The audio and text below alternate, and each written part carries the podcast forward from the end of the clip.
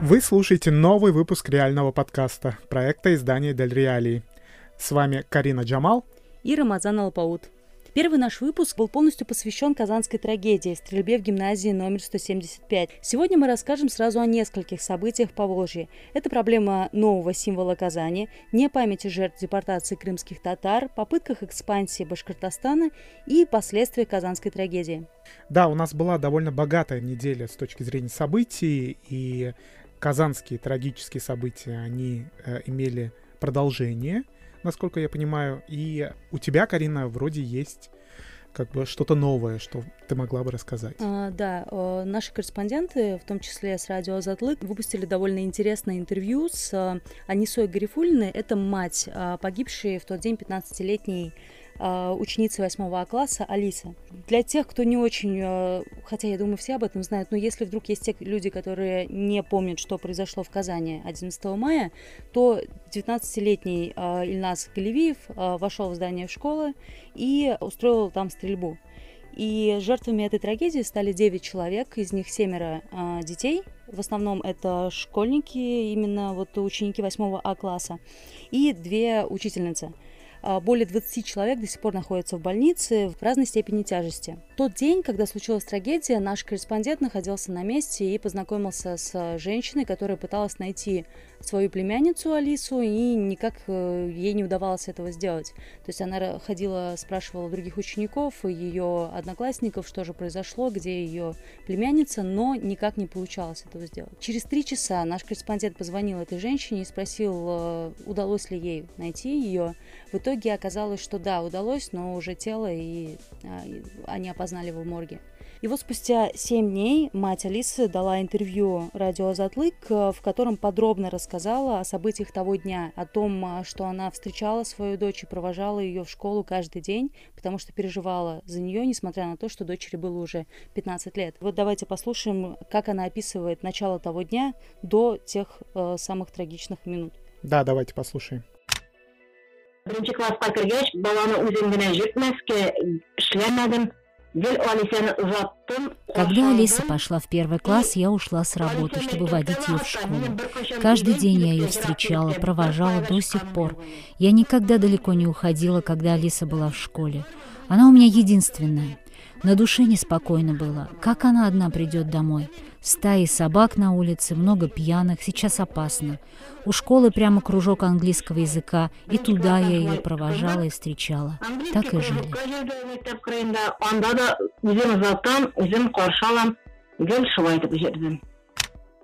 Аниса Гарифульна, среди прочего, пытается понять, почему стрелок 19-летний, вот Ильнас Галевиев, э, устроил бойню именно в этом классе, почему двери кабинета не были закрыты. По версии выживших одноклассников, девочки, причиной этому стала неработающая именно в этом классе, классе звуковая э, система оповещения.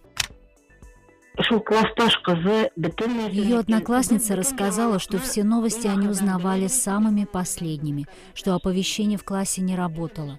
Если бы работало оповещение, может, они закрыли бы дверь, может, даже когда они узнали, что случилось, если бы учительница держала дверь, может, тут прошел бы мимо. И вот если одноклассники Алисы описывают те события а, и рассказывают о том, что сигнализация не работала, у директора школы 12 мая а, было немного другое мнение на эти события. Правда, она несколько раз оговаривалась, что она точно не знает и пока еще не разговаривала с своими коллегами. И вот в интервью «Бизнес онлайн» она рассказала, что, возможно, дело было в том, что дети шли с первого этажа на третий, где вот располагался а, кабинет татарского языка. да, котором... мы в прошлый раз как раз да, об этом да, рассказывали. И угу. вот как раз-таки именно из-за того, что они шли из столовой наверх, стрелок мог их увидеть нагнать, и поэтому кабинет был открыт. Но это как бы, опять же, одна из версий. То есть пока официально ни о чем не говорили. Но, нас, насколько я знаю, а, на этом эта история не закончилась. Хотя нет какой-то формальной связи между различными инцидентами, которые происходят по всей России, в том числе в Поволжье. А, происходят разные очень странные вещи. Многие говорят о том, что это не прямое следствие, а просто бдительность усилилась, и сейчас разные кейсы попадают в э, сообщения СМИ. Да, это типичная, на самом деле, история. Сейчас э, все больше таких сообщений в телеграм-каналах, там, не знаю, в местных СМИ, и нужно понимать, что это, правда, просто фокус внимания сейчас на этом. Например, э, вот в пятницу, 21 мая, поступили сообщения из Пермского края в городе Березники. 16-летний ученик лицея номер один напал с ножом на учительницу физики прямо на уроке. И э, местные власти, Следственный комитет уже возбудил уголовное дело о попытке э, убийства. Как я понимаю, молодой человек находится на допросе и сейчас пытаются выяснить все обстоятельства произошедшего. Но вот уже буквально через несколько дней, там 10 дней прошло с э, событий в Казани, и уже появилось э, первое довольно крупное сообщение о попытке устроить э, противоправные действия в школе. И нужно еще отдельно э, в контексте этой всей истории с казанской трагедией отметить, что Госсовет Татарстана вспомнил, что еще пару лет назад отправлял в Госдуму законопроект об увеличении возраста покупки оружия с 18 до 21 года. Но российские депутаты отказались его поддерживать. Спикер Татарстанского парламента Фарид Мухаммедшин даже с сожалением сказал, что если бы российские власти поддержали бы их тогда, то и трагедия в 175-й гимназии не случилась бы. А я предлагаю нашим подписчикам тоже высказаться по этому поводу. А, как вы считаете, мнение а, татарстанских парламентариев, а, оно справедливо? То есть, э, если бы повысили возраст на получение оружия, это как-то как спасло бы жизни, которые трагически оборвались в Казани и вообще улучшило бы ситуацию, как вы считаете? На самом деле это довольно интересный вопрос, потому что вот после всех этих событий стали люди писать комментарии о том, что у нас вот условно а, крепкий алкоголь в России покупать нельзя с 18, нельзя избираться а местные органы власти с 18, только с 21, но вот оружие ты купить 18 лет уже можешь. И насколько это вот нормально и насколько такое может быть. Возвращаясь к теме Перми, а, стоит отметить, что после Казанской трагедии почти во всех российских школах были проведены проверки именно вот охраны а, зданий. И в Пермском крае такая проверка тоже была. Проверили 800 учебных заведений и в 123 из них нашли нарушения. Но я так понимаю, что даже эти проверки, они никак э, не, не уберегли учителя физики в Пермском крае. А, да, это еще пока не проверенная информация, но в этой школе тоже была проверка. Там нет металлоискателя, металлодетектора, как он правильно называется. И были нарушения в этой школе, то есть она одна из этих 123 школ, где были они обнаружены. И вроде как э, ЧОП, а там охраняет ЧОП, э, заменили самого охранника для того, чтобы исправить это нарушение. Но, видимо, видимо что-то все-таки было не так, раз э, ребенок пронес оружие в школу. перенесемся из Татарстана в Башкортостан. Там тоже все очень интересно. Э, там э, на этой неделе э, мы выбрали политическую новость. Глава Башкортостана Ради Хабиров поручил оказать помощь властям Луганской самопровозглашенной Народной Республики.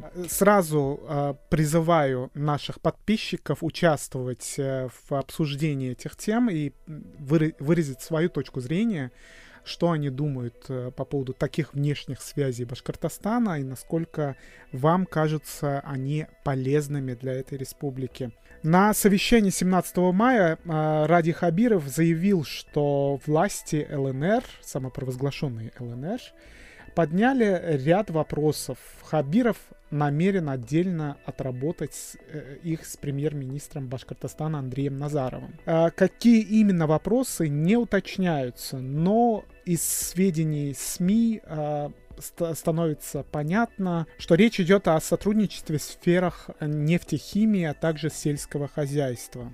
Как вы думаете, Башкортостану есть э, чем поделиться Э, с непризнанной республикой. Рамазан, э, ты лучше знаешь в этой теме, поэтому спрошу тебя, ранее власти Башкортостана уже бывали в ЛНР или в ДНР, и насколько вообще часто российские регионы, по твоим наблюдениям, бывают, представители российских регионов бывают на территории народных республик? Нет э, какой-либо статистики, которая бы фиксировала, сколько и какие э, главы регионов посещали эти территории, но э, глава Башкортостана Ради Хабиров посещал. Но в самом Башкортостане эти шаги башкортостанских властей оценивают довольно, скажем так, однозначно, отрицательно. Э, мы опросили э, нескольких экспертов э, в этой связи. Так, уфимский эксперт Андрей Потелицын поделился своим мнением по поводу того, по поводу шагов башкортостанских властей. Я отмечу прежде всего, что он, Ради Хабиров, поехал туда не как частное лицо, не в отпуск, не по личным делам. Он поехал как российский чиновник, поехал на, прямо скажем, оккупированную территорию. Бесспорным остается тот факт, что территория ЛНР и ДНР является территорией Украины. Легитимность этих новообразований сомнительна, так что визит российского чиновника, даже не сотрудник российского МИДа, это весьма спорное событие. Тем более, что Хабиров был там единственным российским региональным губернатором. Об этом сообщил Андрей Потелицын.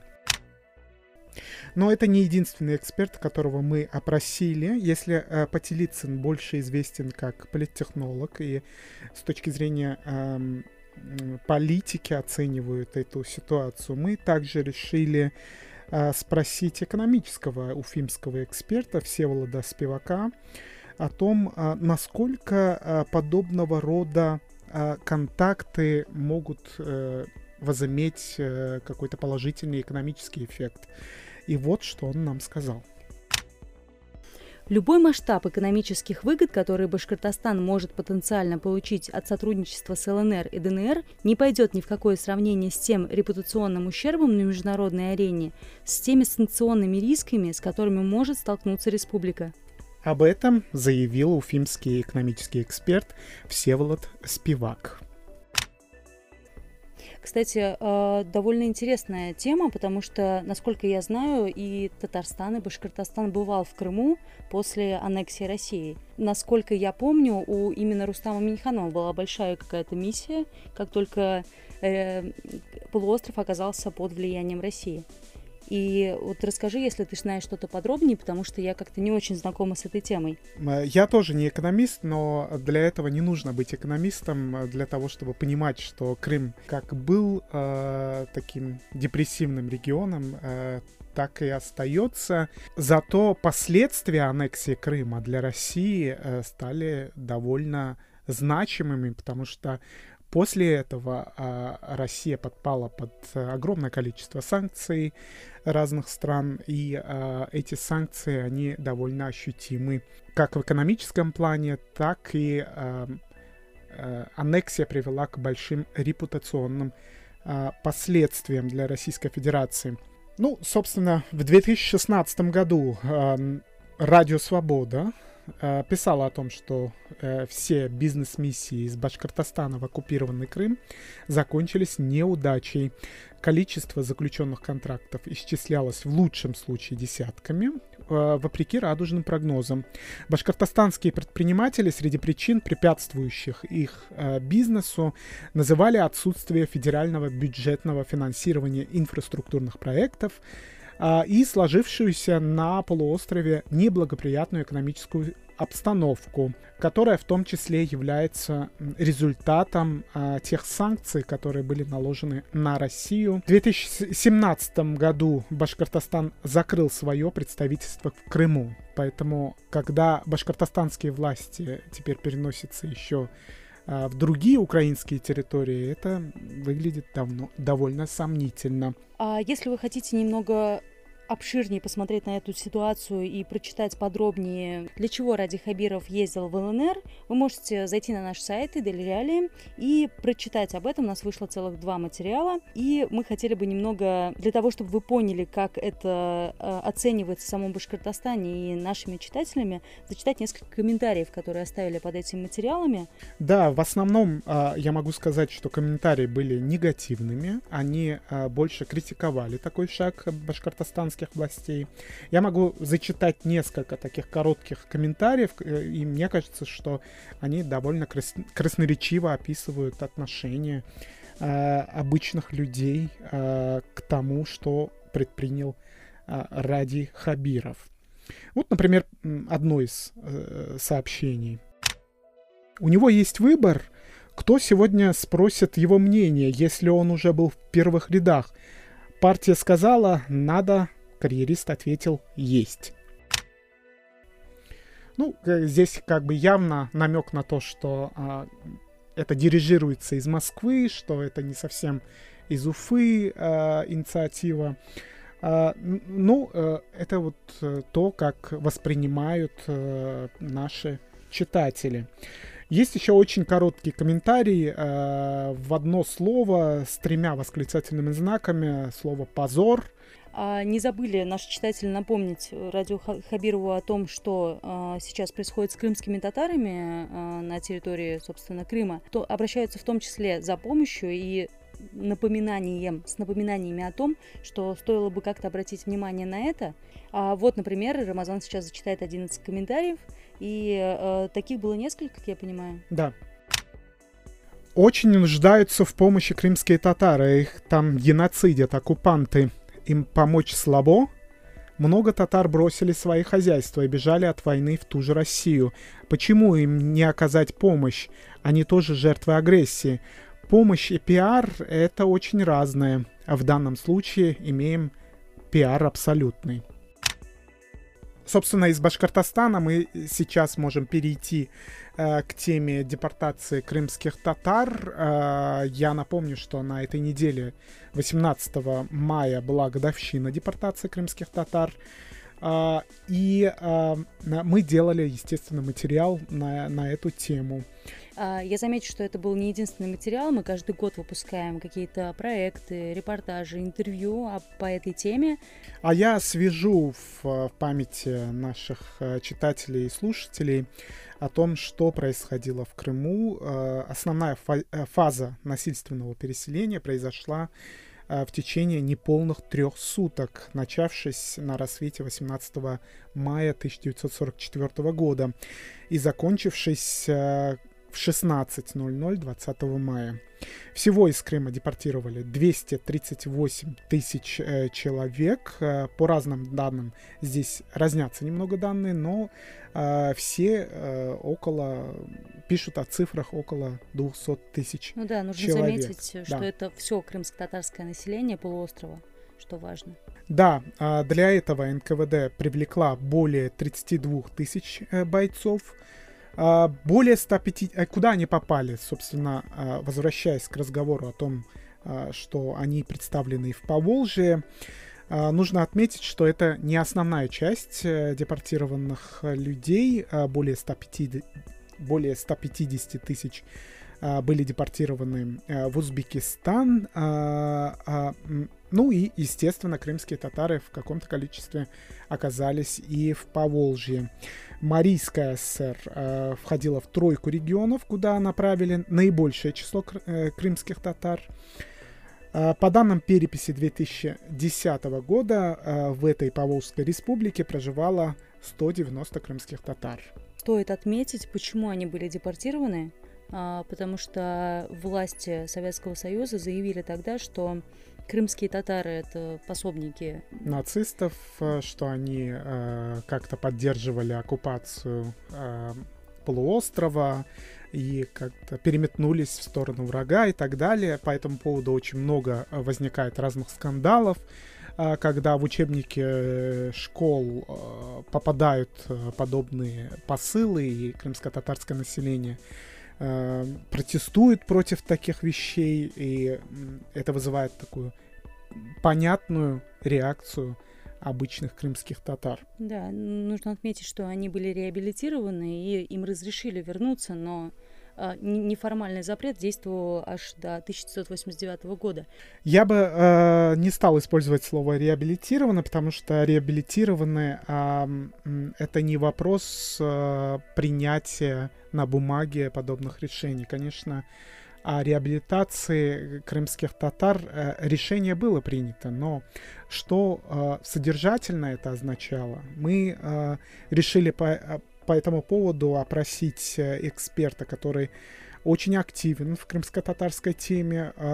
Он руководитель Центра изучения коренных народов Юралик и экс-член постоянного форума ООН по вопросам коренных народов.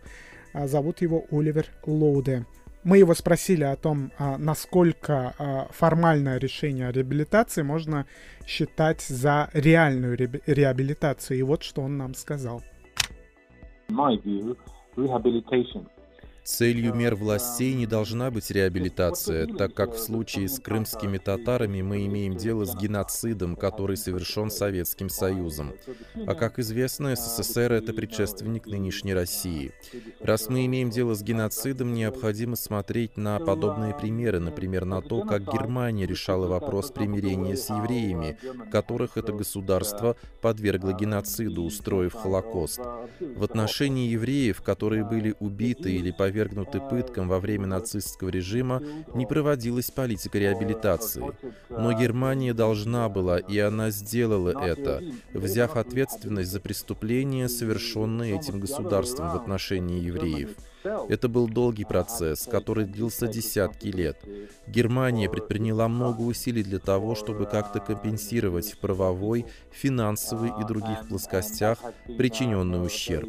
В случае с крымскими татарами слово «реабилитация» выглядит странным. Здесь речь может идти о примирении.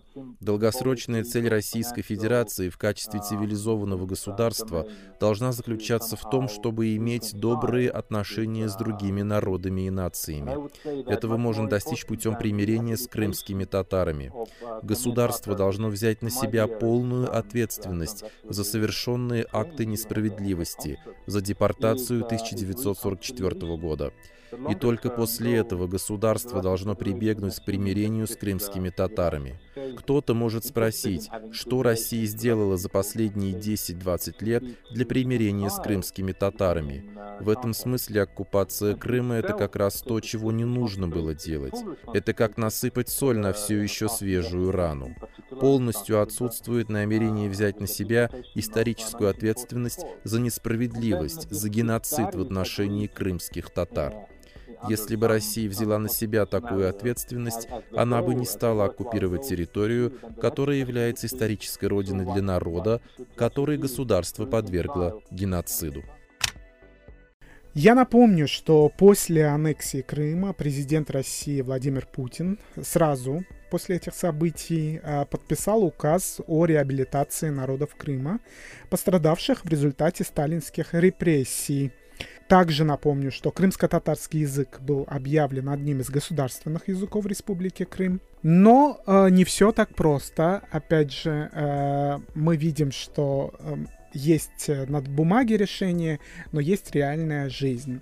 Мы помним, что произошло с языковым вопросом чуть позже, э, и это было, э, скажем так, вот эта кампания, она была запущена, по сути, самим э, Владимиром Путиным, который заявил, а, Карина, ты можешь зачитать цитату именно, что говорил президент России?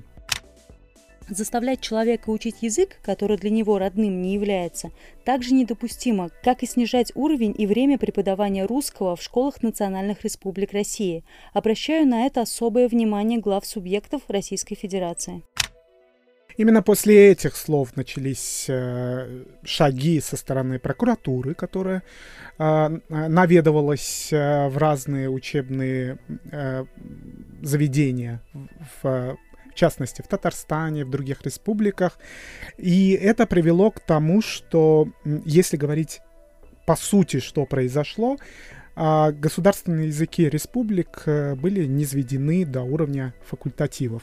Да, это довольно большая и сложная тема, поэтому предлагаю закончить именно с ней и перейти к нашей последней теме, заявленной. Тем более, мне кажется, для жителей Казани она оказалась просто главной на этой неделе, естественно, кроме жары, которая просто поглотила все по Волжье. А это очередное ДТП с трамваями.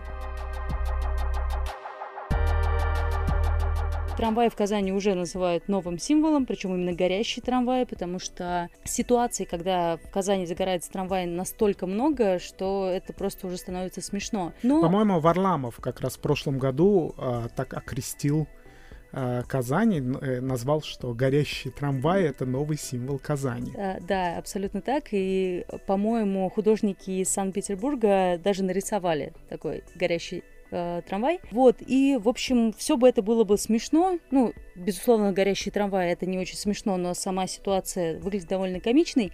Если бы не ДТП, которое случилось на этой неделе, Утром 17 мая в районе компрессорного завода в Казани один из трамваев неожиданно догнал второй. То есть прям буквально они ехали по одной линии, и один из трамваев резался в другой сзади. Произошло столкновение, и сразу четыре человека получили травмы. Два вагоновожатых и два кондуктора. Один из них был сразу же госпитализирован с тяжелыми травмами, потому что ему оторвало ногу. Ну, почти оторвало, как писали местные СМИ. Но буквально на следующий день стало известно, что ногу-то пришили, но она не прижилась. Начался абсцесс, и в итоге человек человек э, остался без ноги. Да, то а, есть его пришлось ампутировать. Да, да, все верно. Угу. И вот другие трое пострадавших, они тоже получили травмы, все были госпитализированы. Причина ДТП пока не названа. А, компания, которая занимается перевозками а, на трамваях, троллейбусах и в метро в Казани, называется она а, МУП Метроэлектротранс, они не очень часто дают комментарии.